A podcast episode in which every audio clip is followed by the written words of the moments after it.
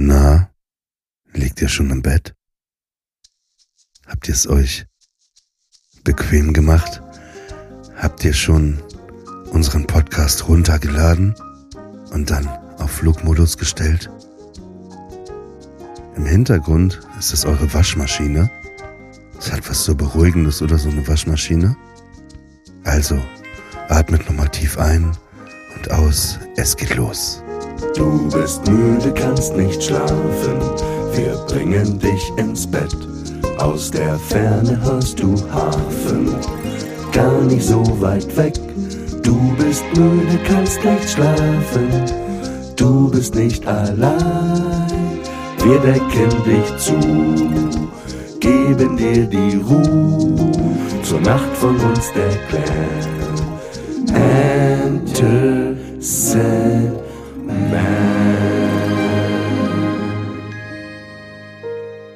Willkommen zu einer neuen Ausgabe von eurem Podcast zur Nacht, Enter Sandman.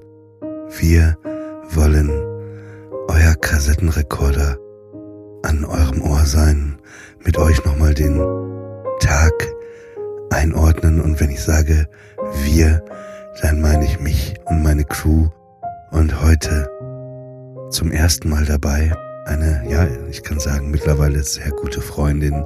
Sie ist Redaktionsleiterin, Podcasterin und Schriftstellerin. Hier ist für euch die wunderbare Anna Dushime. Hallo Olli. ich bin fast eingeschlafen, als du das gerade eingesprochen hast, aber das ist was Gutes, oder? Ja klar. Ach, ich liebe es.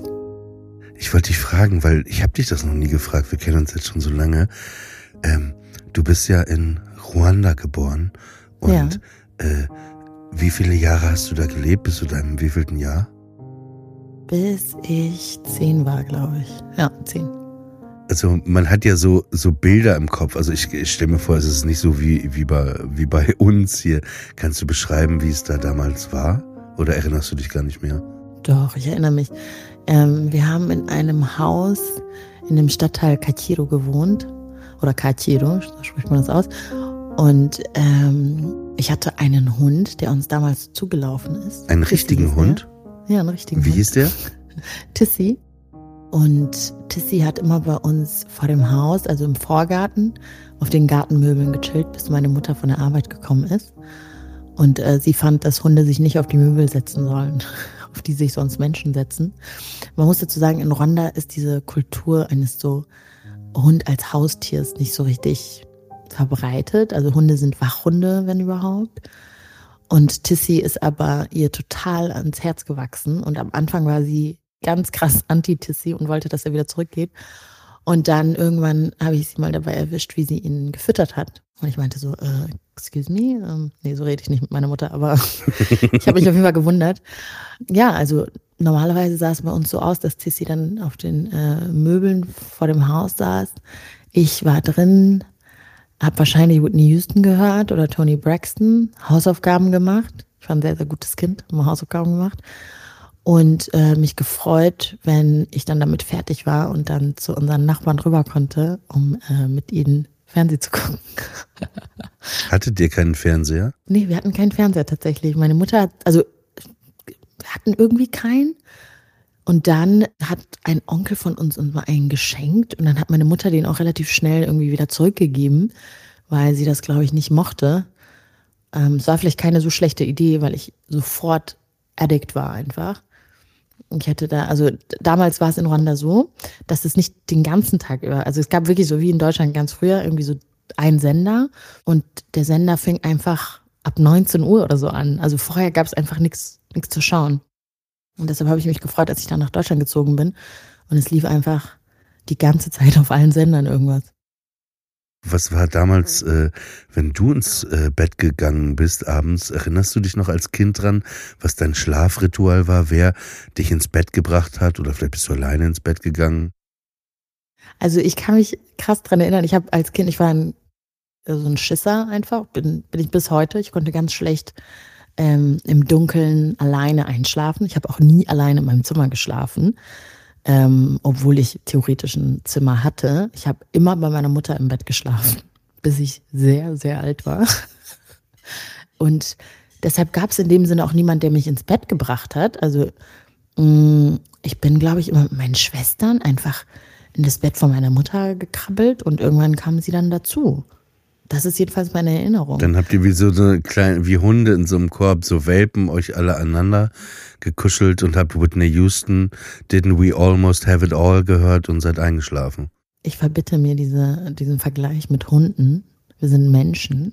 Ja, natürlich. Aber du weißt doch, was ich meine. Ich meine, ich wollte euch nicht mit Hunden vergleichen, sondern einfach dieses, dieses Aneinanderkuscheln, das machen Hunde doch oder so, so Tiere, auch Füchse. Aber da müssen halt alle auch äh, so den gleichen Level an Kuscheligkeit mitbringen. Ja. Und das ist bei uns nicht so. Ich bin eine ganz krasse Kuschlerin und ich würde sagen, meine jüngste Schwester auch. Äh, meine mittlere Schwester gar nicht. Und meine Mutter ist so mal so, mal so. Deshalb war es immer ganz schwierig und äh, ich habe dann immer am liebsten mit meiner jüngsten Schwester gekuschelt. Äh, Amanda. Richtig. Ja. Stimmt, du kennst sie ja auch. Ich kenne sie nicht, aber du hast manchmal von ihr gesprochen und ich liebe den Namen Amanda. Also ich würde, glaube ich, meine Tochter auch Amanda nennen. Ich habe ja mal, wo wir wieder beim Thema sind, einen Hund äh, aus Rumänien gerettet und den habe ich Amanda genannt. Echt? Ja, ich also ich finde, Amanda ist ein guter Menschenname, aber kein guter Hundename, muss ich sagen. Aber ich würde auch gerne meine Doch, Tochter ich finde, Amanda, Amanda ist der perfekte Name für, ein, für einen Elefanten oder ein Zirkuspferd. Amanda, es hat sowas. Oder ein, es gab mal beim Zirkus Rancalli so ein Plakat, wo so ein Kamel äh, in so einem goldenen Bilderrahmen war und darunter stand so Amanda. Das fand ich auch. Ich glaube, der Name Amanda ist einfach sehr, sehr schön und deshalb passt er zu vielen Geschöpfen dieser Welt. Aber ich finde, es ist ein besserer Menschenname als ein Tiername. Davon lasse ich mich nicht abbringen. Das ist auch äh, voll, vollkommen okay so. Ey, mein Hund Arthur, ne? Der ist mhm. jetzt richtig fame. Äh, es gab gerade ähm, vor paar Wochen, äh, es hat mir gerade jemand erst gezeigt, äh, einen Artikel im Spiegel, so vier Seiten äh, über das Restaurant Borchert, äh, wo wir ja auch schon mal gemeinsam waren äh, in Berlin. Und es ja. war so 30 Jahre Borchert, so ein Journalist, der einfach einen Artikel drüber geschrieben hat und ein bisschen so das Treiben da auch an Abenden beobachtet hat. Und der durfte wohl auch in die Küche. Und da gibt es so eine Textpassage, wo er schreibt, äh, der Kellner kommt rein, ruft in die Küche, einmal die Poladenbrust geschnitten, gekocht, gekocht, ungewürzt für den Hund an Tisch 5. Oh mein Gott, das ist Arthur, ne? Und da wusste ich, es ist Arthur. Ich weiß noch, als ich das erste Mal mit dir äh, im Borchardt war und du dann für Arthur diese Polade bestellt hast, da war ich so baff, Alter. Ich dachte, der Hund ist auf jeden Fall besser als ich. Aber ungewürzt. Das war ein besonderer Abend, ne? Da haben wir uns da kennengelernt an dem Abend. Wir haben uns ja nicht im Borchardt kennengelernt. Wir haben uns vorher kennengelernt und sind dann weiter essen gegangen. Naja, der Abend, also das kann man ja kurz äh, teilen mit den Zuhörern. Und zwar ähm, war es so, dass du mir empfohlen wurdest von Samira, die ja hier auch in unserer Crew ist, weil ich noch Gäste für eine Talkshow gesucht habe. Und sie sagte, du musst Anna Dushime fragen, die ist die lustigste Person ever. Und dann hatten wir uns zum Telefonieren verabredet. Und dann haben wir uns irgendwie eigentlich soll das Gespräch so 20 Minuten sein, aber irgendwie haben wir dann, glaube ich, gefühlt anderthalb Stunden telefoniert. Und ich du hast nicht nur gefühlt, wir haben wirklich ja, lange telefoniert. Genau, und dann sagtest du, du wolltest eigentlich essen, du hattest eine Pizza am Ofen und irgendwie bist du aber gar nicht zum Essen gekommen. Und dann stellten wir fest, dass wir mit dem Auto sieben Minuten voneinander entfernt sind. Und dann sagte ich, ich will noch was essen. Und dann habe ich dich gefragt, ob du nicht Lust hast, weil es so schön, so vertraut war mit dir, dass wir äh, zusammen essen gehen. Und dann ja, dann habe ich dich abgeholt und wir sind ins äh, Borchert gegangen, wo wir ganz hinten in der Ecke an so einem Tisch saßen. Und wir saßen da gefühlt, also auch so zwei, drei Stunden bestimmt. Ne? Ja. Und, es, und das Krasse war, ich erinnere mich, dass wir beide, also es war, weil wir sehr, wir hatten uns gleich so ähm, verbunden, connected, emotional. Und es gab äh, Momente in dem Gespräch, wo du mal geweint hast und wo ich auch mal geweint habe. Wir haben ja. uns sehr schnell äh, füreinander geöffnet. Das war sehr, sehr krass, ne? Aber war irgendwie gleich so ein Urvertrauen war da. Ja, das Gespräch hing mir auch noch recht lange nach, weiß ich noch, weil ich da, ähm, ich weiß nicht, ich finde so als erwachsene Person ist das immer schwer, neue Freundschaften zu knüpfen, abseits der Arbeit im klassischen Sinne. Und irgendwie, ich meine, das war ja auch so gesehen, arbeitstechnisch hat es auf jeden Fall ähm, angefangen und dann ähm, war das Gespräch aber so intim, nicht schlüpfrig, aber intim und so schön. Und das habe ich noch so lange drüber nachgedacht. Ja.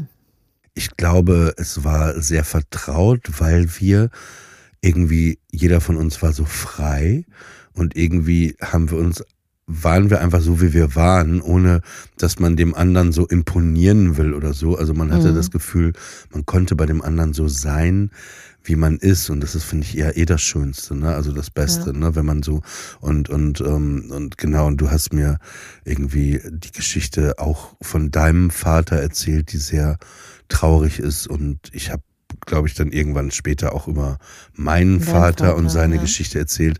Aber das tat irgendwie gut, weil ich finde auch. Leid verbindet irgendwie. Also. Ja, das war auf jeden Fall sehr besonders an dem Abend. Hattet ihr äh, in, in Ruanda früher ein Kino? Ähm, es gab sowas Kinoartiges. Also jetzt gibt es ein Kino oder gibt es mehrere Kinos, aber damals gab es in meiner Erinnerung in so in ein paar Vierteln gab es dann ja sowas wie ein so ein kleineres Gemeinschaftskino, was aber öfter in dem Wohnzimmer von jemandem war oder in einem Restaurant oder so. Und dann wurden dann ähm, ältere Filme gezeigt, aber jetzt nicht so Casablanca alt, sondern eher so Terminator 1 und 2 alt.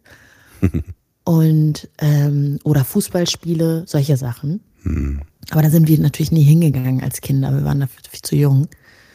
Und es gab, glaube ich, in so einem französischen Kulturzentrum auch sowas wie ein Kino. Aber da war ich auch nie. Weißt du, weißt du noch, was der erste Film war, den du als Kind im Kino gesehen hast? Ja, Tarzan in Deutschland. The jokes write themselves. ja, ich habe wirklich, ich habe Tarzan, äh, das war der allererste Kinofilm, den ich jemals gesehen den habe. Den Trickfilm von Disney. Ja, von Disney. Und Wo Phil Collins singt, You'll be in my heart. Ja. Ne, ne, Aber es war halt die deutsche Version oder die deutsche Synchronisation. Oh. Ich habe noch kein Deutsch gesprochen, soweit ich mich erinnere. Aber ich habe das trotzdem hm. sehr genossen. Was war dein erster Kinofilm? Ähm, ich glaube, es war E.T. Ich glaube, es Echt? war E.T. Aber es hat mir so. Als Kind hatte ich eh auch, also weil du sagtest, du warst ein Schisser als Kind, ich war auch ein Schisser. Ja. Äh, aber da, da war so Momente bei E.T. auch, dass der gejagt wurde, ne? Also dass die die Behörden den ja gesucht haben und Elliot mhm. den die ganze Zeit. Ich hab das, das hat mir ein bisschen Angst auch gemacht, E.T. muss ich ehrlich sagen. Also, so, aber ich fand's äh, fand's gut. Ich war war mit irgendjemandem im Kino und dann weiß ich, war einer der späteren Filme Nummer 5 lebt im Kino. Dieser Roboter, der dann plötzlich lebendig ist, super schöner Film. Und, das äh, klingt erstmal wie ein Horrorfilm. Nee, nee, der ist super schön. Kennst du nicht Nummer 5 lebt? Ach, nee. ein ganz süßer, emotionaler, bezaubernder Roboter ist das, der, der so zum Leben plötzlich erweckt. Nee, nee, das ist, der, der sieht aus wie Wally, aber das war 25 Jahre vor Wally. Kann ich dir sehr, sehr empfehlen. Nummer 5 lebt, das mal zu schauen. Hm. Das ist wirklich, äh, aber ich mag ja das Gefühl von Kino, man macht es ja viel zu wenig. Total. Einfach, man ist da, finde ich, auch, das ist so ein sicherer Ort, finde ich, das Kino. Ne? Du, du kannst da einfach reingehen und äh, ja, wie Seinfeld mal gesagt hat, mal diesen Deal mit dem Kino, man geht rein, zahlt und darf alles auf den Boden werfen danach. Ich muss sagen, ich hatte mal, ähm, als ich irgendwann so eine längere Kinopause eingelegt hatte und mich so total an Netflix und dieses so zu Hause schauen gewöhnt hatte und da gehen ja so bestimmte Riten mit einher. Und dann war ich dann danach, nach einer sehr, sehr langen Pause, irgendwann wieder im Kino und hatte den gleichen Impuls, meine Schuhe und mein BH auszuziehen, weil ich mich zu Hause geglaubt habe. So lange war ich nicht im Kino gewesen, dass ich das machen wollte. Und aber offen gestanden, es wäre wahrscheinlich nicht aufgefallen. Aber ich finde im Kino immer, ähm, ich finde es immer so toll. Man geht so rein, schaut sich den Film an und ich persönlich nehme dann immer, habe dann so eine Kinopersönlichkeit am Ende des Films. Ich laufe dann immer total gerne. Ich bin früher mal in die Hackischen Höfe gegangen laufe dann immer total gerne nach Hause, den Weg, im Dunkeln, in der Nacht. Und je nachdem, was ich da gerade gesehen habe, bin ich dann für diesen kurzen Moment, bis ich wieder zu Hause bin, so bin, tue ich so, als wäre ich der Hauptdarsteller in dem Film oder die Hauptdarstellerin.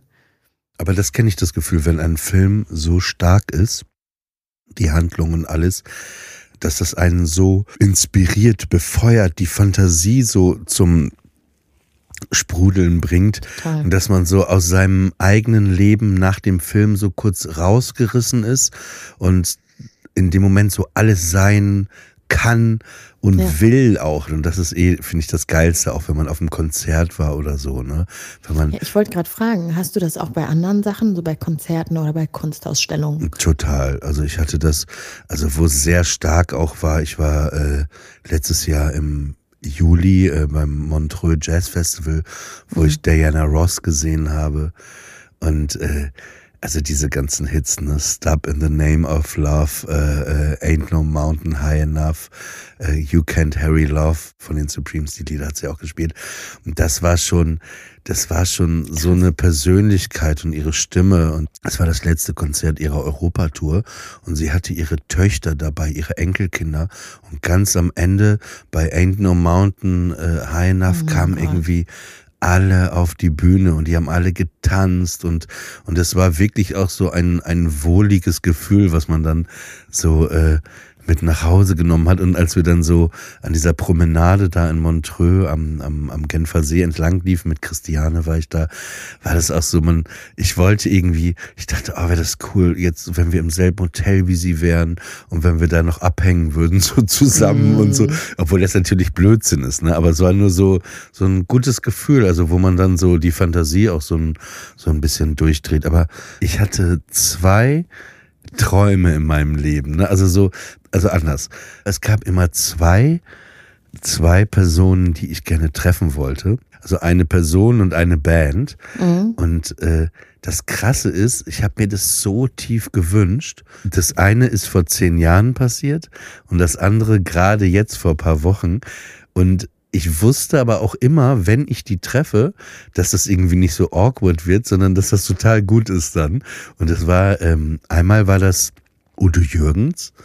Und ich habe den mm. ja verehrt und geliebt und ja. äh, durch einen Zufall äh, war das so, dass ich, ich, ich war mal auf einem Konzert von ihm vor ungefähr 14 Jahren in Leipzig und ich hatte ein Buch geschrieben, ne, mein erstes Buch, ich dachte, dass ich bin Jude und da gab es ein Kapitel, wo Udo Jürgens auch sehr viel drin vorkommt.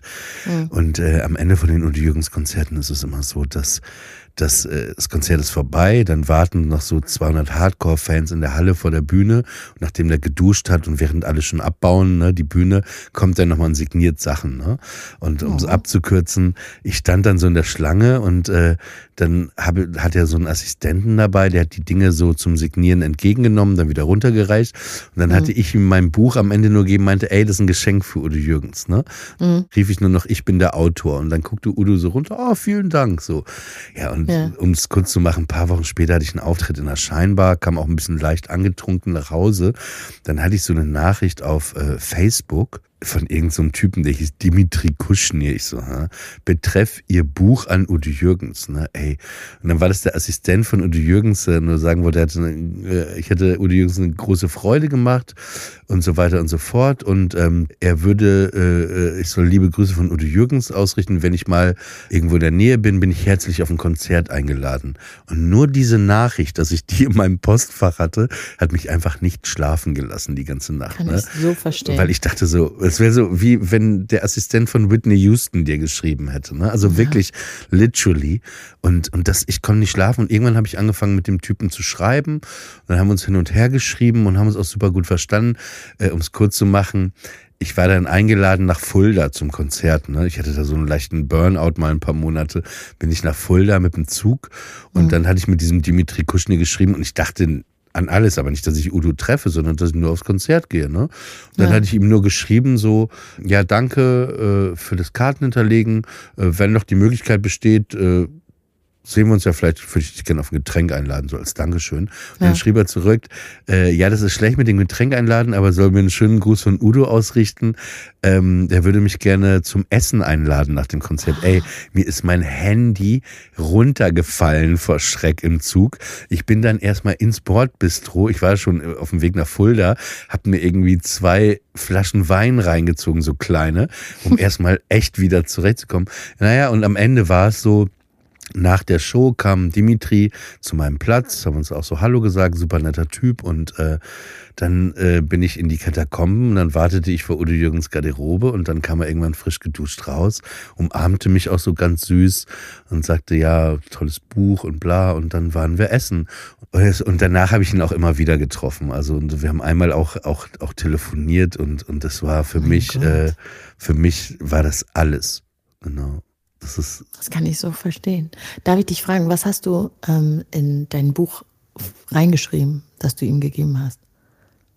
Ich habe nur geschrieben, äh, Dank, thank you for the music, also so äh, alles Liebe Oliver Polak. Ja. Und nur kurz, ich werde nicht die ganze Geschichte erzählen. Die andere Geschichte ist, ähm, ich war in Los Angeles und ich habe Gene Simmons und Paul Stanley von Kiss getroffen und äh, hatte so lange Interviews mit denen und am Ende durfte ich bei der zweistündigen Generalprobe vor deren Live-Tour zwei, ich durfte die gesamten zwei Stunden drei Meter vor denen in einem Sessel sitzen. Die haben einfach mal zwei Stunden ihr Set durchgespielt. Und als die anfingen mit Detroit Rock City, habe ich geweint. Ich habe einfach, ja. ich konnte, oh. ja klar, ich habe total, weil ich war so, das war so, ich finde die eh so toll und da sitzen zu dürfen. Da waren noch drei Techniker im Raum in so einer Garage, wo die geprobt haben. Kiss halt, ne? Nicht irgendeine mhm. Band von nebenan, sondern einfach fucking Kiss. Und dann war das noch so, äh, da gibt's eine Zeile in Detroit Rock City, wo Paul Stanley singt, 12 o'clock, you gotta rock. Und dann hat er gesungen, 12 o'clock, Oliver, you gotta rock. Und ich, mein Herz war so, oh Gott. Ich war so, ich war selten seit langer Zeit nicht mehr so in so einem Moment, ne? Das war für mhm. mich alles, jede Note, jeder Ton. Das war einfach, äh, wenn, wenn du dir aussuchen dürftest, auch im Proberaum bei jemandem zu sein, wer, wer, wer. Beyoncé. Brauchst gar nicht zu ändern. Beyoncé. Auf jeden Fall. Ich, ja? Es ist immer Beyoncé. Nee, wirklich. Also auch einfach, weil ich, äh, also ich liebe ihre Musik, ähm, aber auch handwerklich. Ich wäre so gerne dabei zu sehen, wie sie die Leute irgendwie anleitet, wie sie Feedback gibt, wie sie Feedback annimmt. Auf jeden Fall finde sie ganz groß. Hast du sowas wie eine Bucketlist eigentlich? Oder so eine, muss ja keine ausgeschriebene Liste sein, aber so in deinem Kopf, so Dinge, die du unbedingt erreichen willst oder mh, mm, also die, ja, die du einfach in deinem Leben gemacht haben willst? Also das war, war auf jeden ja. Fall, also da geht nichts mehr, ne? Also, naja, ich, ich habe ich hab schon Wünsche im Sinne von so Lebens, Lebensentwürfe, ne? Also manchmal ist das Leben, wie ich es gerade führe oder wie ich mich manchmal dabei nicht fühle, so unbedingt das Leben, wie ich es hundertprozentig führen möchte. Und ich möchte schon eine krasse Veränderung in meinem Leben. Und, mhm. und ich glaube, was auf dieser Liste auf jeden Fall draufsteht, ist, dass ich gerne wirklich irgendwann eine Zeit lang in New York leben würde und auch gerne in Paris. Das sind so zwei, zwei Städte, äh, die mich sehr äh, anziehen, ja. Und auch Kulturen. Mhm, kann ich verstehen. Bei dir? Ich weiß es nicht. Ich habe auch gerade, nachdem ich dich das gefragt habe, habe ich die ganze Zeit Angst gehabt, dass du die Frage zurückstellst, weil irgendwie, ich weiß nicht, ob es was Gutes oder was Schlechtes ist, aber ich habe irgendwie gerade keine Träume. Also man könnte es ja so sehen, vielleicht habe ich viel von dem erreicht, was ich mir vorgenommen hatte. Ich glaube, das ist es nicht. Ich glaube, manchmal gibt es einfach so eine Phase im Leben, wo man sich noch gerade so ein bisschen kalibrieren muss und wo man das, was man erreicht hat, verarbeitet, aber noch keine neuen Ziele oder Träume sich gesetzt hat. If that makes sense. Ich glaube, da bin ich gerade. Ich glaube, bei dir hat es damit zu tun, das kann man ja sagen, du bist ja vor ungefähr einem halben Jahr Mutter geworden. Und ich ja. glaube einfach, dass das also korrigier mich, ne, wenn ich hier deine Gefühle kurz äh, zum Besten gebe. äh, ich glaube, dass dass etwas so Starkes, unbeschreiblich Schönes, Großes ist, dein Sohn, der einfach da ist, dass das einfach im positiven Sinne so viel Raum, so viel Platz einnimmt und so viel Liebe und Schönheit gibt, dass alles andere vielleicht gerade für den Moment erstmal so ein bisschen sekundär ist. Verblasst. Ja, ich weiß nicht. Ich frage mich halt, ich habe so versucht, ich habe heute so einen Post gelesen von, ähm, von einer Frau, die mehrere Fehlgeburten hatte und jetzt endlich schwanger ist. Und dann hat sie so darüber gesprochen, wie lange sie schon Mutter werden will. Und dann habe ich mich so, habe ich mich dabei ertappt, wie ich mich gefragt habe, ob es ein Traum von mir war oder ob ich ähm, mir das früher irgendwie vorgestellt habe. Und ich konnte schon immer sehr gut mit Kindern. Ich weiß, dass auch immer Leute zu mir gesagt haben, boah, wenn du erstmal Kinder hast oder irgendwie so oder du wirst eine tolle Mutter. Und ich fand das immer, fand das immer ein schönes Kompliment. Habe auch irgendwie gedacht, diffus, dass ich mal Kinder haben werde, weil ich nicht wusste, dass es, äh, dass man auch sagen kann, ich möchte keine Kinder. Und dann hatte ich eine Phase, wo ich gesagt habe, dass ich keine Kinder möchte. Ich weiß aber nicht genau, aus welchem Bauchgefühl heraus ich das so gemacht habe oder was das, also diesen, dieses Statement so begründet hat. Aber jetzt, ähm, wo mein Sohn da ist, ist es, ist es wirklich sehr schön. Also es ist viel schöner, als alle sagen, finde ich.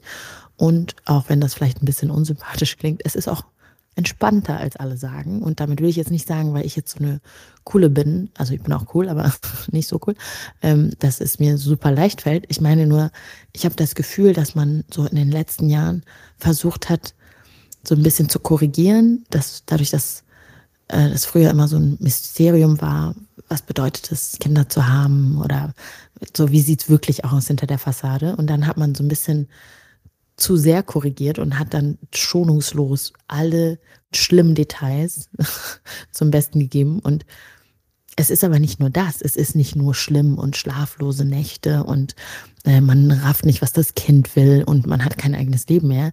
Es ist auch unfassbar bereichernd. Und ich weiß, es klingt total kitschig oder abstrakt, aber es ist, es ist wirklich schön. Das ist wirklich, wirklich schön. Ähm. Ach, jetzt vermisse ich ihn. Ist das nicht krass? Aber er ist doch nebenan, oder? Ja, ist er auch. Aber es ist ja auch, weißt du, es ist so, ähm, wenn ich zum Beispiel, da ist er auch nebenan, der schläft dann im, im Schlafzimmer und ich mache irgendwie irgendwas in der Küche oder so. Oder ich dusche oder ich bin auf dem Balkon. Da bilde ich mir ständig ein, ihn zu hören. Ich bilde mir ständig ein, dass der irgendwie, dass ich ihn schreien höre oder weinen höre obwohl er die Hälfte der Zeit nicht weint. Und dann äh, laufe ich dann immer wieder schnell zurück ins Schlafzimmer und gucke und er weint nicht. Und ich frage mich, woher das kommt. Also es ist, er ist die ganze Zeit in meinem Kopf. Es ist, er ist, außer ich bin halt, weiß ich nicht, im Fitnessstudio oder so, wo ich ganz sicher weiß, dass er nicht plötzlich im Freihandelbereich da liegt und auf mich wartet. Ähm, nur da höre ich ihn nicht. Aber sonst höre ich ihn die ganze Zeit. Also ich will das jetzt überhaupt nicht vergleichen, aber ich habe äh, ähnliche Gefühle auch mit meinem Hund. Und da ist ja wieder der Hundevergleich. das ist das zweite Mal. Ich weiß. Third Strike. Ich habe ja gerade gesagt, wie ich immer ihn so höre, ne? Im, im ja. Hinterkopf oder wie auch immer. Und heute war so ein Tag, an dem ich eigentlich so super viel Zeit mit ihm verbracht habe, im Sinne von, dass mein Freund jetzt nicht zwischendurch ihn genommen hat oder so, oder ich mal irgendwie einen Termin alleine gemacht habe, sondern wir waren eigentlich den ganzen Tag zusammen. Und ähm, ich hatte, ich war erst so super lange spazieren, dann hatte ich einen Arbeitstermin und er zahnt gerade, super viele nervige Elterndetails, aber er zahnt gerade und wurde gestern geimpft. Das heißt, er ist so besonders unruhig und braucht so ganz viel Liebe und Körperkontakt und so. Und ähm, der Arbeitstermin hat sich halt so unglaublich in die Länge gezogen, weil er zwischendurch mal geweint hat und ich wieder zu ihm musste. Und danach bin ich mit ihm zum Zahnarzt gegangen und wir hatten halt so einen kleinen Termin, kleine Terminschwierigkeiten, mein Freund und ich. Deshalb konnte er ihn nicht nehmen, also habe ich ihn dann einfach mit zum Zahnarzt genommen. Und ich muss sagen, ich finde Deutschland eigentlich immer so relativ kinderfeindlich. Deshalb bin ich immer so zurückgehalten, ihn irgendwo mit hinzunehmen. Aber auf der anderen Seite denke ich halt so, naja, er gehört ja jetzt, also ich kann ihn ja nicht im Spind abgeben. Also ich weiß nicht, wie das funktionieren soll. So, er gehört ja zu mir. Ihr seid einfach wie, wie die Wildecker Herzbuben. Euch gibt's halt nur zu zweit. So kann man sagen, ja, die Wildecker Herzbuben. Das wäre auch so mein erster Vergleich gewesen. Äh, auf jeden Fall habe ich ihn dann mit zum Zahnarzt genommen und komme ich dann mit dem Kinderwagen rein und ich habe erwartet, dass die irgendwie entweder irgendeinen blöden Kommentar machen oder das nicht so gut finden. Zumal er auch, wie gesagt, sehr unruhig war und so ein bisschen geweint hat und so. Stattdessen ist der eine vom Empfang in den Raum gekommen, als ähm, mein Sohn geweint hat, hat den Kinderwagen genommen und ihn zu mir sozusagen an den Behandlungsstuhl, also so, dass ich ihn sehen kann und er mich auch. Das hat ihn erstmal beruhigt. Ganz von alleine kam der darauf, den Kinderwagen zu mir zu bringen. Und dann, als er dann nochmal geweint hat, ist er mit dem Kinderwagen hin und her im, im, im Behandlungsraum, bis er sich beruhigt hat.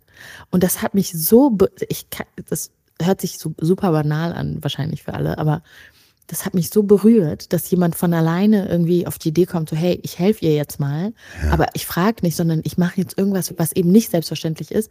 Aber so, der hat es so intuitiv gemacht und das war genau das Richtige.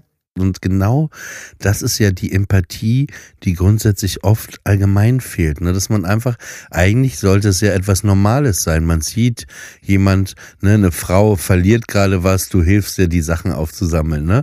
Äh, ja. Weißt du, eine ältere Dame oder so und, und, und so eine, so eine Normalität in der Empathie, die oft fehlt. Und das ist, äh, ich verstehe, dass es so, so. Das hat mich extrem berührt. Ich habe sowas echt schon so lange nicht mehr erlebt im Zusammenhang mit mit einem Kind, weil zum Beispiel, wenn ein Kind hinfällt, ist auch oft meine Reaktion, dass ich da hingehe und irgendwie versuche aufzuhelfen oder so.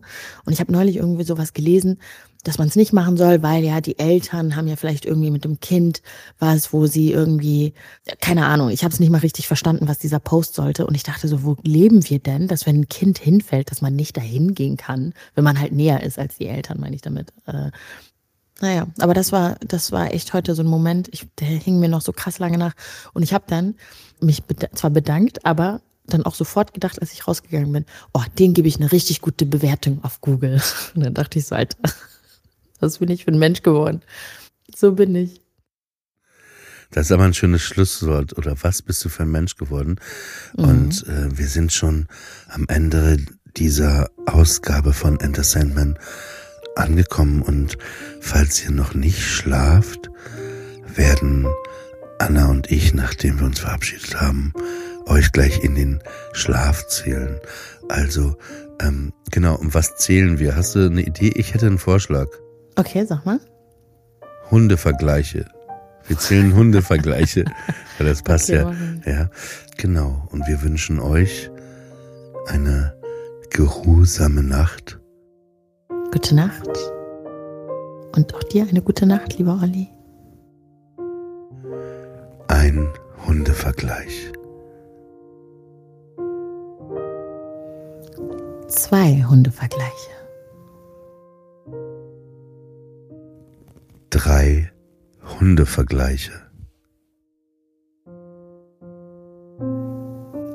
Vier Hundevergleiche.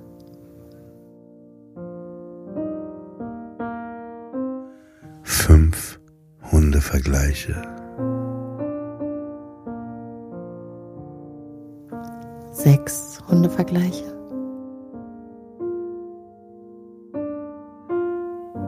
Sieben Hundevergleiche.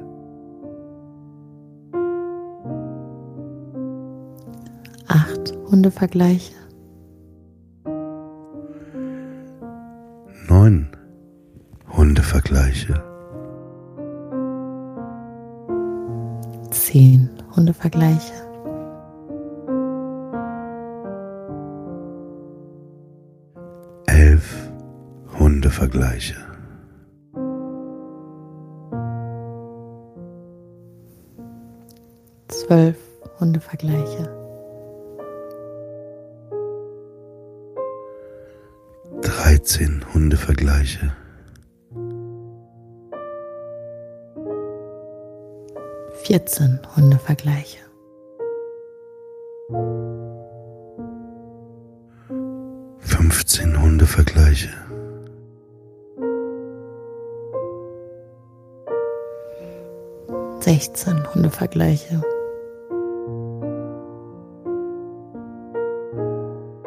17 Hundevergleiche.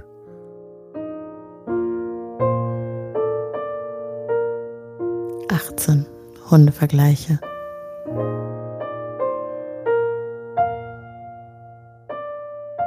Neunzehn Hundevergleiche.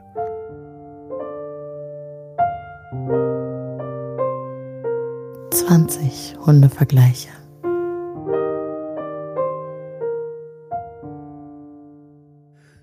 Einundzwanzig Hundevergleiche.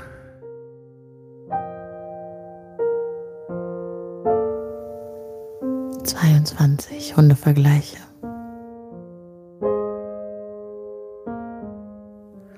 Dreiundzwanzig Hundevergleiche.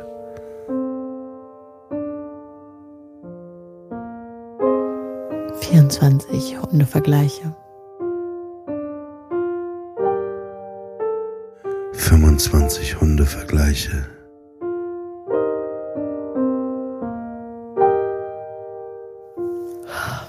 Sechsundzwanzig Hundevergleiche.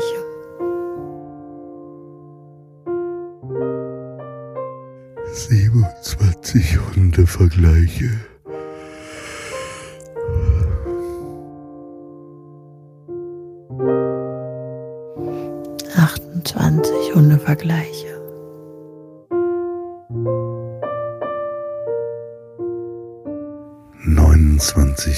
Hundevergleiche.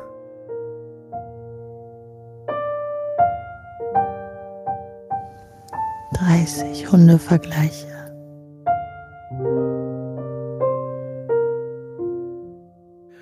Einunddreißig Hundevergleiche.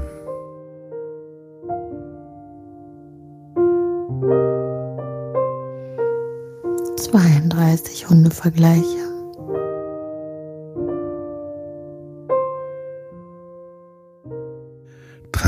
Dreiunddreißig Hundevergleiche.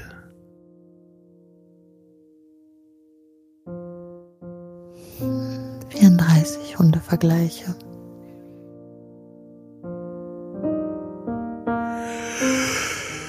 Fünfunddreißig Hundevergleiche.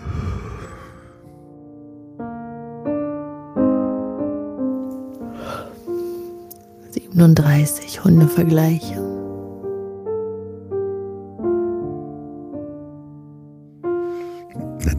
Nochmal 36 Hundevergleiche. Oh.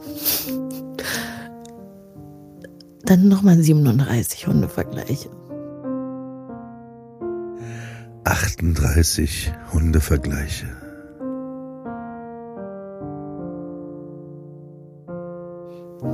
39 Hundevergleiche.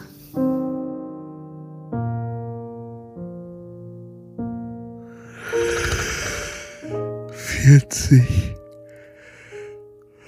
Hundevergleiche.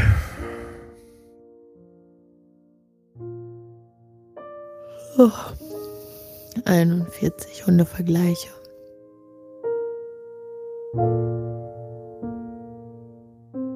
42 Hundevergleiche.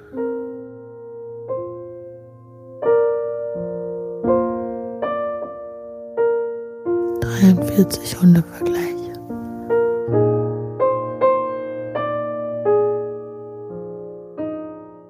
Vierundvierzig Hundevergleiche.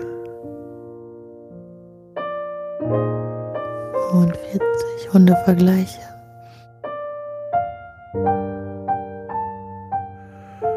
46 Hundevergleiche.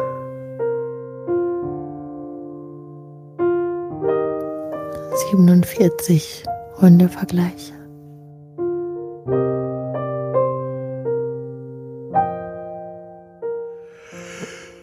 Achtundvierzig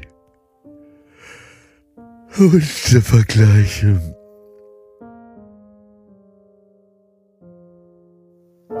49 Hundevergleiche.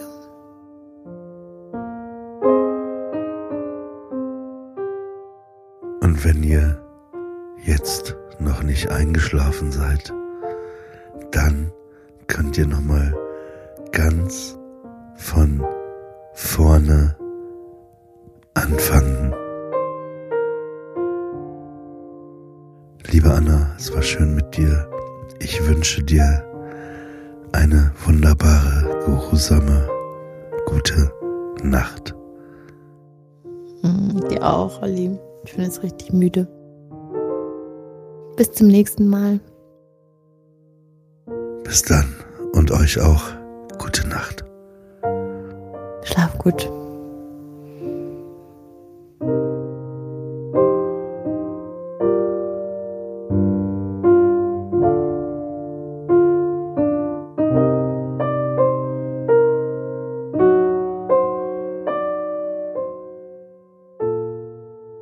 Enter Sandman ist eine Studio Bummens Produktion.